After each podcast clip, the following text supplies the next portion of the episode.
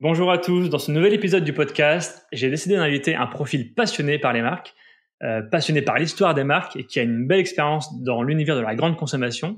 Je reçois aujourd'hui Elisa Ouvrard. Bonjour Elisa. Bonjour Jonathan. Alors aujourd'hui, tu as monté Histoire de Trade, une entreprise qui aide des marques à innover et à se démarquer grâce au trade marketing. Euh, mais avant de parler plus en profondeur de ce que tu fais, euh, est-ce que tu peux commencer par nous, par te présenter à notre audience? Oui, bien sûr. Euh, alors en effet, moi j'ai euh, j'ai un background maintenant, euh, ça fait mal de dire ça, mais de 20 ans en mmh. marketing communication et j'avais un parcours vraiment atypique puisque j'ai fait un parcours double agence et annonceur. Donc j'ai commencé par 10 ans en agence de com où j'ai travaillé énormément pour des marques de grande distribution, mais aussi un peu tout le tout le type de réseau retail. J'ai aussi fait beaucoup de GSS et aussi bien pour de l'hygiène beauté, pour euh, de la restauration, pour euh, du jouet, pour de l'entertainment, euh, pour de l'alimentaire plus plus classique.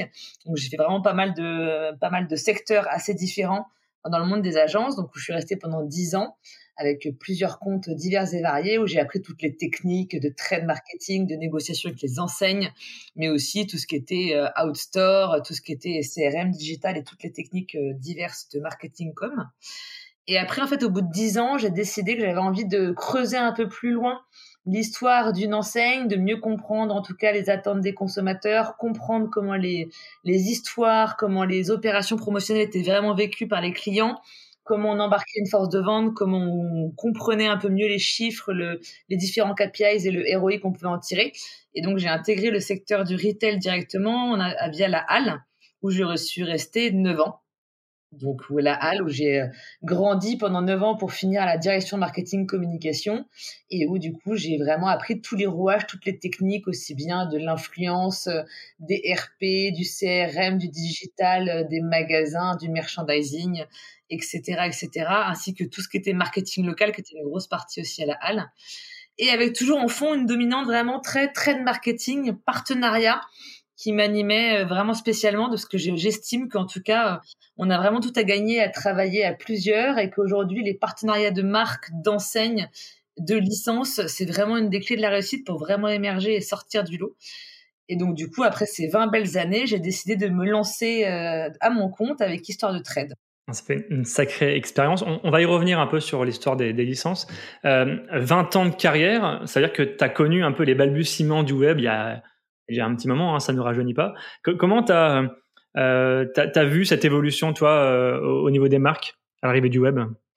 Alors ça s'est vraiment fait au fur et à mesure. Alors c'est vrai que le web au sens large, mais aussi globalement, je pense au CRM qui à l'époque s'appelait Marketing Direct, euh, où on faisait encore le mailing à l'ancienne. Donc ça, en effet, euh, j'ai connu les mailings à l'ancienne où on mettait juste la bonne adresse avec la bonne case, etc.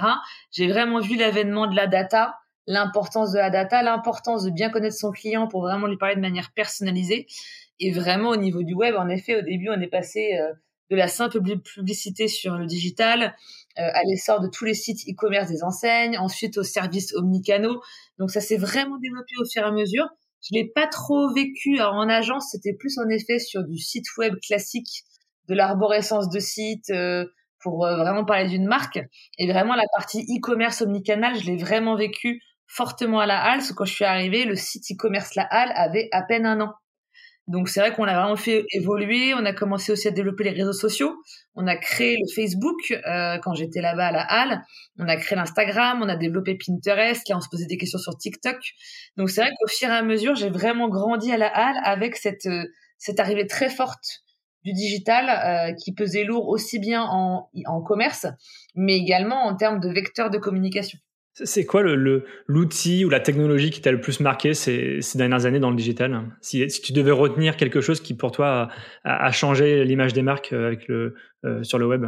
Euh, c'est vraiment tout ce qui est service, je pense, omnicanaux, qui font qu'aujourd'hui, on a vraiment un parcours client qui est sans couture et qu'on peut se permettre d'aller dans un magasin, de se rendre compte qu'il n'y a pas forcément le stock, mais d'aller après euh, interroger le e-commerce pour trouver le bon produit, euh, tout, euh, et tout ce qui était tout ce qui est vraiment service qui aide en fait au niveau de la logistique à être livré le plus rapidement possible.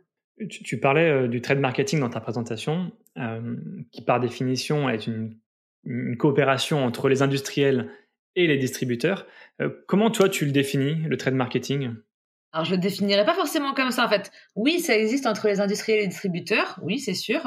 Euh, mais pour moi, ça va encore plus loin. Pour moi, vraiment, le trend marketing, c'est euh, réussir vraiment à mettre ensemble, donc, soit une marque, un distributeur, soit deux distributeurs ensemble, comme on le voit beaucoup aujourd'hui avec tout ce qui se passe sur les partenariats interenseignes, soit une marque et une licence, soit une licence et un distributeur. En fait, pour moi, c'est vraiment d'une manière nationale ou locale, c'est l'interaction entre deux marques qui ont un ADN, une cible commune et qui ont envie justement de s'associer pour raconter une histoire à ses clients et pour quelque part bah, développer le business d'un côté comme de l'autre, développer l'image de marque et créer de la préférence. concrètement, euh, là on est dans la définition un peu théorique, dans la pratique, euh, ça se matérialise comment? Ou est-ce qu'on a des exemples euh, récents qu'on peut, qu'on peut éventuellement citer?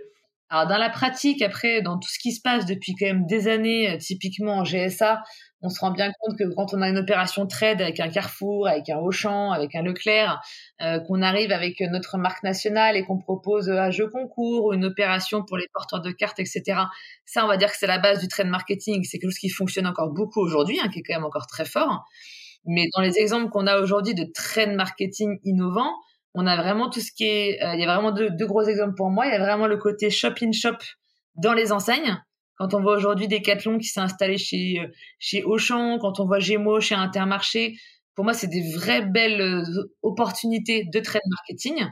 Donc ça, il y a vraiment cette partie-là. Et la deuxième partie du trade marketing qui est qui a beaucoup de développement ces temps-ci, c'est vraiment la licence. Donc c'est des opérations avec des Disney, avec des Warner, etc. Avec en tout cas des licences de marque où là, pareil, du coup, on vient proposer à une enseigne ou à une marque de bénéficier d'une licence et de raconter une histoire autre.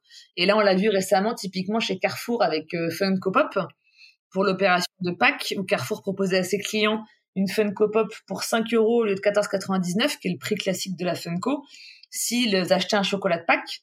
Typiquement, c'est une opération trade sous licence, forte et dans l'air du temps. Donc euh, ça, c'est une opération qu'on voit quand même beaucoup émerger dans la grande distribution de ces temps-ci. Alors l'enjeu, il est, il est business, forcément. Euh, on, parle de commerce, donc forcément, il y a un enjeu business. Est-ce qu'il y a d'autres enjeux, selon toi, derrière ces, ces collaborations? Pour moi, oui, l'enjeu, il est business, mais il est aussi image. Il est aussi image et il est aussi partage de données. Parce que très, très régulièrement, quand on fait des opérations trade, pour en avoir mené, par exemple, beaucoup avec euh, la Halle, notamment avec Disney, forcément, quand, on, quand on fait un jeu, une opération, on va demander aux clients de d'être opt-in, d'être opt-in pour la halle et d'être opt-in aussi Disney, partenaire. Et derrière, c'est des opérations où quand l'adéquation des cibles est bonne, on récupère énormément d'opt-in, donc de la data. Tu, tu parlais euh, des, des shop-in-shop, des collaborations inter-enseignes. Euh, tu parlais notamment euh, euh, Decathlon chez Auchan, Ikea chez Cora, Gémeaux chez Intermarché aussi. Euh, c'était devenu, ça, c'était des pratiques qui étaient assez inenvisageables, pardon, par le passé. Euh, c'est devenu plutôt courant. Est-ce que c'est le signe aussi que les choses changent et que le commerce est en train de changer justement et que les enseignes ont, tendance aussi à, bah, répondre à, l'attente des consommateurs et, aussi à, à, améliorer l'expérience client en point de vente alors, je pense qu'il y en avait en effet une vraie mutation dans le commerce aujourd'hui.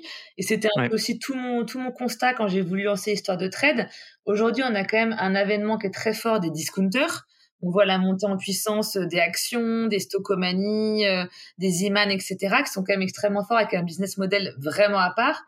On a forcément euh, aussi la montée en puissance des pure players, autant plus avec le Covid, notamment Amazon, pour pas le citer, qui est quand même extrêmement fort. Donc aujourd'hui, le retail classique doit se réinventer. Pour moi, il doit vraiment se réinventer parce qu'il faut quand même qu'ils arrivent à sortir du lot et à proposer aux consommateurs une expérience qu'ils ne pourraient pas vivre chez un discounter ou qu'ils ne pourraient pas vivre avec un pure player. Donc ça, ce constat-là, je pense que de nombreux retailers se le sont faits. Ça a été fortement accéléré avec le Covid, parce qu'en effet, l'essor des shop-in-shop dans les enseignes, surtout au, départ, euh, la priorité, c'était de se dire, mon magasin est fermé, comment j'arrive quand même à être visible en dehors de mes zones de magasin? Donc, c'était à la base par rapport à ce contexte euh, sanitaire et social un peu particulier. Mais après, je pense que c'est aussi d'aller en fait au-delà du client. Par exemple, l'offre Gémeaux chez Intermarché, pour Gémeaux, euh, le PDG citait d'ailleurs cette phrase que je trouvais très juste, nous voulons être présents là où le consommateur se trouve afin de simplifier son quotidien avec une offre accessible de qualité. Et ça, je trouve ça très juste dans les propos parce que du coup, pour un intermarché qui propose que des produits avec sa propre marque principalement, ça permet à Intermarché de diversifier son offre textile avec des produits autres, différents, et ça permet à Gémeaux d'aller au-delà de ses clients. Et donc, du coup, le pari, il est gagnant. Pareil sur Decathlon Auchan. Auchan, ils ont des rayons sport, mais c'est des rayons sport de la marque Auchan. Decathlon a quand même une force de frappe et une notoriété qui n'est plus à faire sur le monde de sport.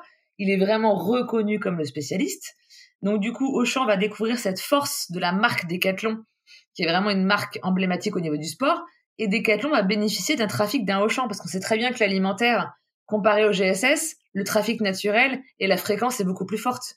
Donc du coup, pour moi, c'est un bel exemple de trade marketing parce que les deux sont gagnants. On, a l'impression dans les, exemples que tu cites qu'on parle beaucoup de non alimentaire. Est-ce qu'on a aussi des exemples dans l'alimentaire qu'on peut citer? De partenariat interenseigne? Ouais, de partenariat. Ouais. Alors interenseigne, j'en vois pas. Interenseigne, j'en vois pas parce qu'après j'ai Ikea et Cora, mais c'est pareil, on est sur du non alimentaire côté euh, côté Ikea. Non, après c'est vrai que sur l'alimentaire, on voit plus apparaître euh, des shop-in shop avec des marques ce type de choses. Et là, pour le coup, sur l'alimentaire, on a beaucoup plus d'opérations sous licence qui sont extrêmement fortes. Par exemple, on a le partenariat euh, magnifique de Lidl avec Asterix, qui pour le coup, c'est extrêmement bien trouvé, parce que pour le coup, on regarde l'ADN, on parlait d'ADN tout à l'heure, parce que moi, tout ce que je défends dans l'histoire de 13, c'est justement l'histoire et la légitimité d'un partenariat. Et typiquement, Astérix et Lidl, Lidl qui est quand même euh, marque, voilà, enseigne française, enseigne qui vraiment prône la qualité française les produits français. Astérix, qui est quand même le français par excellence, un hein, Made in Gaul. Et donc, du coup, ils se hmm. sont réunis autour de ce concept Made in Gaul pour justement montrer que bah, le lait qu'on propose chez Lidl, c'est du lait Made in Gaul. Euh, la viande, c'est de la viande Made in Gaul. Donc, ils ont vraiment rebondi sur l'ADN d'Astérix qui était très fort pour justement ancrer leur positionnement Made in France chez Lidl. Donc, ça, pour moi, c'est typiquement une opération réussie de partenariat entre deux ADN de marques fortes, Astérix et Lidl. Ouais, quand, quand, on parle de licence, alors juste pour expliquer à nos auditeurs, euh, bah, c'est l'achat finalement d'une marque euh, forte comme euh, Astérix, tu l'as cité, Harry Potter notamment. Euh, et ça, ça vient compléter l'offre commerciale ou en tout cas, ça vient booster l'offre commerciale. Exactement. Et la licence, en plus, on peut vraiment l'exploiter sur différents terrains, c'est-à-dire qu'on peut soit l'exploiter juste en tant que caution, donc ce qu'a fait Lidl en prenant en effet Astérix parce qu'il n'y a pas de produit Lidl Astérix en tant que tel. Ils ont vraiment coûté de la caution de la marque, mais on peut aussi développer des produits sous licence. C'est ce qui se passe beaucoup sur du textile. Euh, un Gémeaux, un La Halle vont faire en effet des produits euh, euh, Reine des Neiges, des produits Harry Potter, avec enfin tout plein de licences diverses et variées. La licence, elle est aussi fortement aussi connue sur, sur le jouet. Ah, pardon. Hop. Excuse-moi. La licence, voilà, est aussi très très connue sur le jouet, mais on, la, licence, on peut la jouer soit en développement produit ou soit uniquement en caution. Comment euh, Enfin, c'est quelque chose qui finalement est assez transparent euh, pour un consommateur. On, ne réalise pas toujours les licences qui se cachent derrière. comment on explique les raisons de ce succès? Qu'est-ce qui fait qu'un consommateur va plus facilement acheter un produit sous licence qu'un produit qui ne l'est pas? C'est vraiment l'avènement de l'entertainment euh, dans, notre vie, dans notre quotidien, tous les jours, que ça soit, alors un peu moins ces temps-ci forcément, une sortie cinéma, euh, un catalogue, euh, un catalogue de Noël, un dessin animé, une série télé. On est tous exposés en fait énormément à tout ce qui est entertainment partout où on passe. Et donc c'est vrai que du coup, le produit sous licence, au début, il était quand même très joué sur l'enfant parce que l'enfant voulait retrouver ses, héros de dessin animé sur son t-shirt, sur son cartable, en plus d'avoir la peluche ou en plus d'avoir le jouet. Et au fur et à mesure, le côté, en fait, euh, dans la mode, je pense que l'avènement de tout ce qui était vraiment euh, logotype, wording, qui s'est beaucoup étendu ces temps-ci euh, pour affirmer un peu sa personnalité, affirmer un petit peu son style, forcément, la licence, elle a grandi aussi avec ça. Et ce qui fait qu'aujourd'hui, on retrouve par exemple des marques qui sont devenues des love marks, comme un Coca-Cola par exemple, Coca-Cola est devenu une licence à part entière. Et le fait aujourd'hui de vendre un t-shirt Coca-Cola sur une cible millennials, ça plaît. On affirme une personnalité, on affirme un style. Alors c'est quand même plus, euh, c'est quand même plus vendeur chez les enfants et ensuite chez les millennials, jeunes adultes. C'est sûr que chez les personnes un peu plus âgées, mais ça reste quand même un développement très fort parce qu'on a envie d'afficher en fait euh, une personnalité, un style. Quelqu'un qui vient avec le t-shirt Friends, voilà, il a quand même, il, montre un petit peu son goût, il montre un petit peu qui il est, il, il affirme un peu sa personnalité. Donc ça, je pense, c'est plus pour les plus âgés et pour les enfants, c'est bah leur, leur, leur, héros, est toujours avec eux, quoi. J'ai un peu l'impression, moi qui viens du, social media, euh, je connais notamment beaucoup l'influence marketing. Euh, finalement, la, licence, c'est un peu comme une tierce personne euh, qui va rassurer le consommateur, qui va l'inciter ou le, le, oui, le rassurer dans son achat. Et j'ai un peu l'impression que quand on voit Harry Potter, quand on voit Astérix, voilà, on a plus d'affect pour le produit parce que effectivement, c'est une, personne qu'on connaît qui nous recommande finalement le produit. C'est un peu ça. Je pense qu'il y a en effet un côté, un côté valeur, mais mais, mais vraiment, je pense qu'en effet, c'est, d'ailleurs, c'est souvent les opérations sous licence sont couplées avec des, des, influenceurs qui veulent aussi très clairement afficher leur préférence de marque. Euh, c'est aussi lié forcément aux tendances influenceurs de fond. Euh, quand on voit typiquement l'avènement, euh, un bon exemple de success story, c'est Fortnite. Par exemple, Fortnite qui a commencé en petit jeu vidéo pas très connu, euh, petit jeu gratuit qui n'était pas forcément adossé à une plateforme comme Xbox ou comme ou comme Nintendo. Jeu gratuit, c'était quand même quelque chose qui se faisait pas forcément dans, dans, dans ce modèle. On a commencé un peu à en parler dans les cours de récré.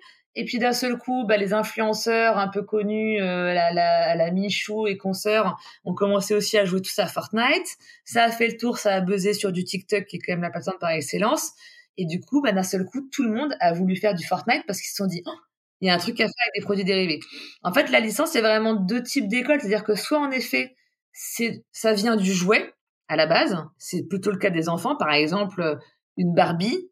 D'abord, c'était la Barbie, la poupée. Et ensuite, c'est devenu une licence. On affiche du produit Barbie.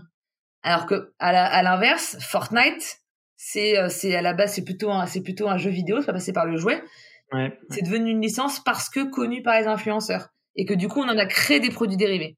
Il y a un enjeu important aussi et peut-être qu'on s'élargit un peu du sujet, mais euh, il y a un enjeu pour les marques aussi d'aller séduire les, les millénials, comme tu, tu le disais. Euh, c'est une cible pour lesquelles les marques tentent davantage de les écouter, de leur proposer de nouvelles expériences. Euh, tout en étant à la fois éthique et responsable. comment les marques s'adaptent justement à ces nouvelles attentes des consos? Au niveau du côté éthique? Ouais, en, en, élargissant un peu autour de la licence, etc. Oui, parce que le côté éthique, c'était un, c'était un peu moins, un peu moins mon, Pas toujours. mon, mon sujet. Euh, au niveau de la licence, bah, de toute façon, après, c'est un marathon. En fait, il faut toujours savoir où est-ce qu'il faut mettre les bons pions. Donc, il y a des salons qui sont très connus, il y en a deux par an. Euh, un en Angleterre, un, euh, un au Japon. Il faut savoir du coup les dernières tendances du moment. Il faut se tenir à l'affût donc des tendances, se tenir à l'affût des sorties cinéma, des sorties sur les plateformes comme les Netflix, euh, Disney Plus ou Amazon Prime. Il faut savoir aussi ce qui va buzzer dans le catalogue de Noël des, de la fin d'année. Donc, il faut vraiment déjà être extrêmement au courant de tout ce qui va se passer. Et ensuite, c'est c'est du pari parce qu'il y a de la valeur sûre. Un Harry Potter est devenu une valeur sûre aujourd'hui, mais il y a quatre ans, alors qu'il n'y avait plus aucun succès, il n'y avait plus aucun, pas succès, j'allais dire une bêtise, alors qu'il n'y avait plus aucune actu du film. D'un seul coup, Warner a réussi cette stratégie de faire en sorte de rendre Harry Potter omniprésent et de devenir une véritable love mark en licence, alors qu'il n'y avait plus d'actu cinéma. Ah, c'est vrai qu'Harry Potter, pour le coup, il y a aujourd'hui, il n'y a plus de sortie de livres, ni de sortie de ciné. Comment on explique cet, intérêt fort encore pour, pour, pour cette licence? Je pense qu'il y a vraiment déjà une charte graphique qui est forte. Je pense que le concept de la magie c'est un concept qui est, qui est très très prenant aussi en ce moment. Après, je pense que ça, dépend vraiment des, des tendances, mais c'est vrai qu'il y a des, il y a des, des, succès licences quelquefois qu'on n'explique pas. Sur le preschool, la patte patrouille, ça fait huit ans qu'elle caracole en tête, alors qu'en général, on sait que le, vu le nombre de dessins animés qui sortent tous les ans pour les petits, en général, une licence, elle, a, elle est vraiment très très forte pendant 3-4 ans. Après, elle commence à baisser, ce qui est pas le cas de la, ce qui est pas le cas de la patte patrouille, qui qui qui est toujours aussi forte. Et Harry Potter, pour le coup, je pense qu'ils ont vraiment réussi avec un univers, avec une, actualité très forte en termes de produits dérivés, de jouets, de puzzles, de jeux de société. Ils ont réussi à faire vivre et à donner vraiment corps et une âme en fait à cette licence qui fait qu'aujourd'hui elle est encore très forte. Et ce qui est aussi le cas de la Reine des Neiges, hein. parce que la Reine des Neiges 2, ça commence aujourd'hui à dater en termes de sortie cinéma. Aujourd'hui, la Reine des Neiges caracole, caracole en tête pour toutes les petites filles. C'est impressionnant, tout le monde veut sa Reine des Neiges. Toi, il y, a une marque qui, qui, euh, qui t'inspire le, qui t'inspire le plus En licence? dans, dans, les, dans, des campagnes qui ont été réalisées ces, dernières, ces dernières années? J'en ai plus. Alors, tu parlais, tu parlais d'Harry Potter, mais est-ce qu'il y a une marque pour toi euh, euh qui, qui frôle la perfection? Une marque ou une licence? Ah, pardon, une licence, pardon. euh, sincèrement, je saurais pas forcément dire parce que il y en a plein qui sont super fortes. Je trouve que typiquement la licence Marvel est une licence exceptionnelle parce que du coup, euh, ça parle à plein de générations différentes. Tout le monde va y trouver un petit peu son personnage un peu fétiche parce qu'il suffit de un Spider-Man va attirer les plus petits, un Groot il va attirer des millennials, euh, un Iron Man les un peu plus grands, etc. Donc euh, je trouve qu'un Mar un Marvel typiquement est très fort parce qu'ils ont vraiment un univers très clair et plein de personnages. Mm, pareil sur un Disney, Disney classique, Disney animaux, je pense que chacun s'y retrouvera forcément dans un personnage. Donc, le côté multi-personnage, je trouve ça hyper intéressant. Vraiment, je trouve que Harry Potter est un, excellent exemple parce qu'avec euh, avec peu d'actu, voire pas d'actu, ils ont réussi à créer un univers avec Wizarding World, avec les animaux fantastiques qui arrivent derrière, etc., à faire des ponts entre les univers. Ils ont réussi vraiment à créer un monde un peu comme un Star Wars, en fait, un véritable monde Harry Potter qui peut du coup se suffire à lui-même sans forcément avoir de film. Donc je trouve que Harry Potter est vraiment très très fort. Mais après, il y en a plein. Il y a des licences comme euh, les Monsieur Madame qui existent depuis des années et qui font qu'aujourd'hui ça, ça fonctionne toujours autant. Une Barbie, euh, c'est incontournable, c'est incontournable également. Ça a traversé des milliers de générations. Ça a su s'adapter à son époque. Un Star Wars aussi qui serait qui tellement très fort. Donc, euh, mais et après aujourd'hui il y a aussi tout l'avènement des séries et ça je pense que du coup il y a quand même un vrai phénomène euh, euh, streaming slash Netflix. Typiquement la série Riverdale, la série pour ados euh, Riverdale, qui était euh, ce que, moi ce que je compare à mon époque au Beverly Hills ou au Dawson qu'on a pu connaître. Mais à l'époque, il n'y avait pas de Netflix, etc. Netflix a fait, a, fait un, a fait un vrai phénomène avec cette série. Aujourd'hui, Riverdale a fait une magnifique opération avec Jennifer. Et c'est voilà, ça c'est des marques un peu millennials qui sortent du lot. Donc voilà, il y a un peu tout. Il y a vraiment, je pense, dans la licence, il y a les, les, les, phénomènes un peu de société qui sont toujours là depuis des années, qui fonctionnent, Hello Kitty, Monsieur, Madame, etc., comme on disait tout à l'heure, Astérix, tout ça. Il y a vraiment le lien avec les sorties cinéma euh, et un univers très fort, les Star Wars, les Harry Potter, euh, les Marvel. Après, il y a en effet le côté vraiment série télé, parce qu'aujourd'hui, on voit des produits Riverdale, mais on voit aussi des produits Stranger Things qui fonctionnent très bien, euh, Peaky Blinders, etc. Donc, on en voit aussi beaucoup. Donc euh, c'est vraiment assez diversifié. Aussi les médias, parce qu'aujourd'hui, euh, une marque comme Colanta est devenue une véritable licence, alors qu'à la base, c'est un programme de divertissement. Voilà, pour moi, il y en a vraiment, c'est un, un boulevard, c'est un univers énorme où, où chacun peut trouver en tout cas euh, sa licence qui correspond à son ADN de marque, je pense vraiment. Ouais. Quelle est, je, je pense que tu es un peu observatrice en plus de, de ça, de ces tendances, mais quelles sont selon toi les, grandes tendances à venir euh, euh, On voit que Netflix catalyse beaucoup de, viralité, notamment euh, sur ces séries. Quelles, sont les licences montantes selon toi? Alors, Même si tu en as déjà un petit peu listé, mais quelles sont les grandes licences à venir? Licences montantes pour moi, il y a vraiment deux phénomènes qui arrivent, qui sont du même coin d'ailleurs du globe. Hein. Le manga,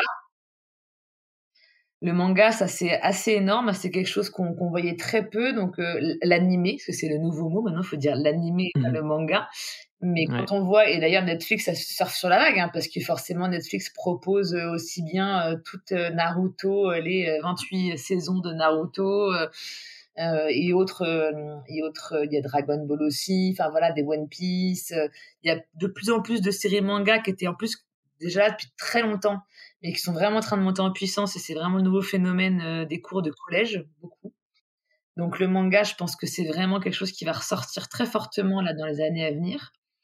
Le kawaii, toute la tendance vraiment japonisante euh, du kawaii, euh, qui est aussi extrêmement forte, qui je pense est une vraie tendance de fond, qui va continuer, qui va continuer à être mise en avant. Après, il y a vraiment le jeu de société qui continue énormément à surprendre.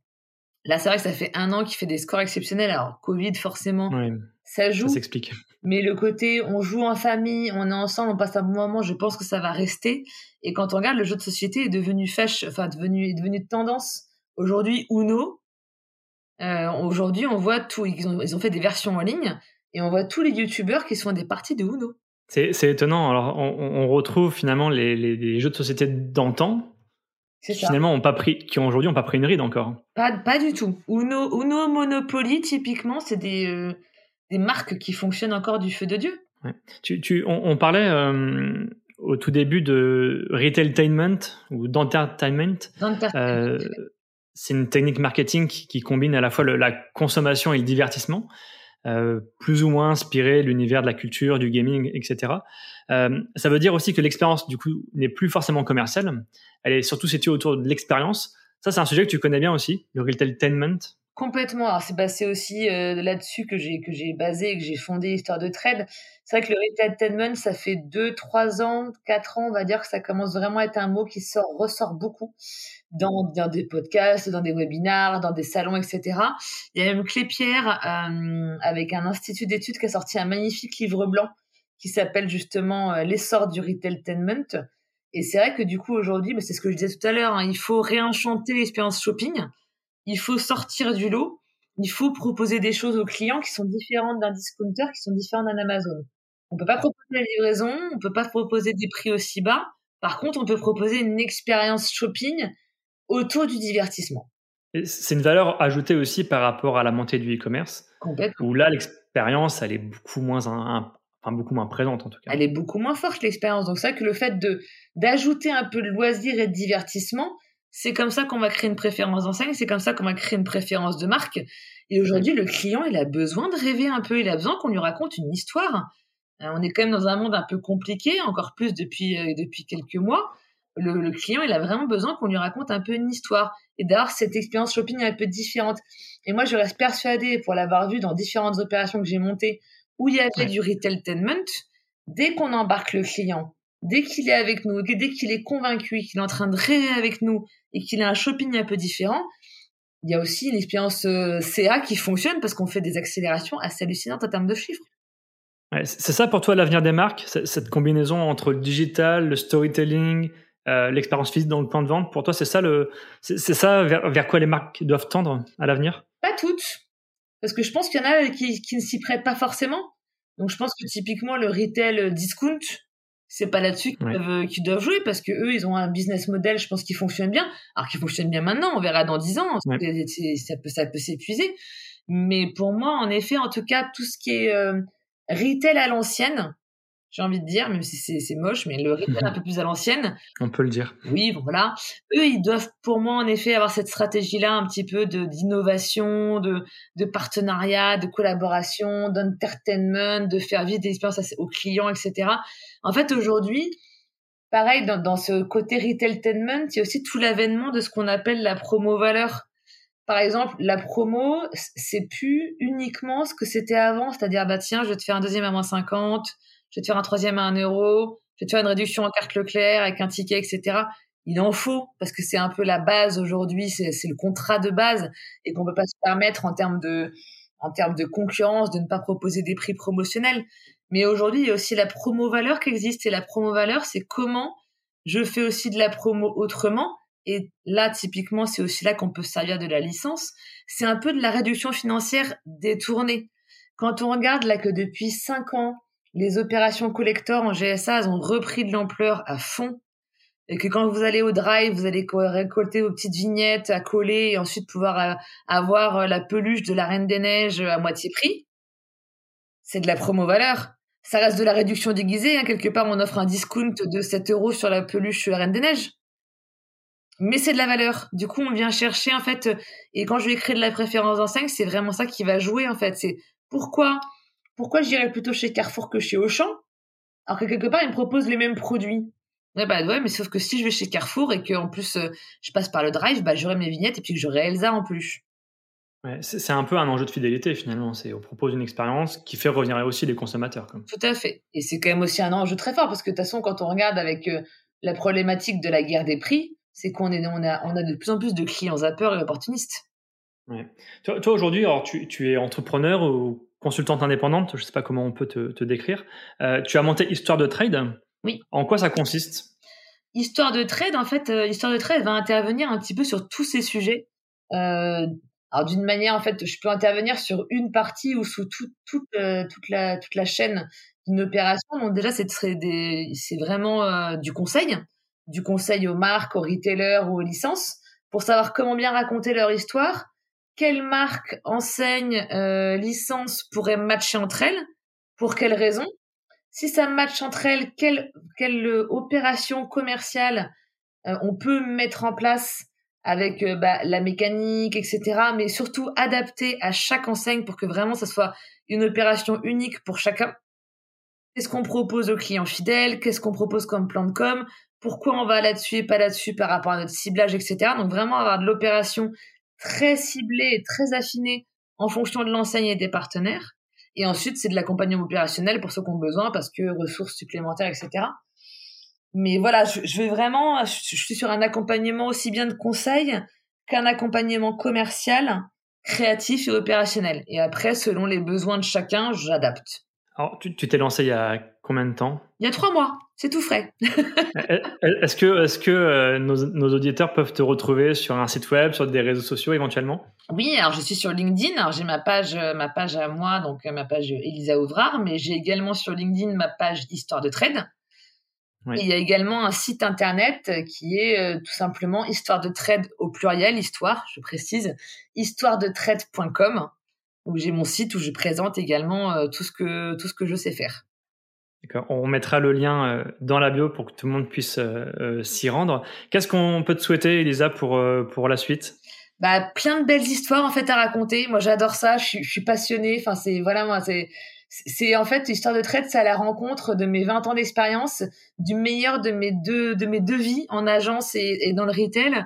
Et c'est vraiment bah, justement de mettre à profit tout ça pour réussir à créer des belles histoires, euh, à, à faire vivre du shopping un peu différent, à, à, mon échelle, parce que je suis toute seule, faire un peu bouger les lignes et, euh, et réenchanter un peu le commerce. Donc, euh, j'ai envie de, ouais, souhaitez-moi surtout des très belles histoires à raconter. Bah, honnêtement, je te le souhaite. C'est un beau projet et je suis convaincu que des marques euh, seront attentives à, à, tes conseils. Merci en tout cas, Elisa, pour, bah, pour, pour ce podcast. C'est très intéressant et j'espère que ça le sera aussi pour nos auditeurs. Merci à toi, Jonathan. Merci, Elisa. À bientôt. Écoute, au revoir.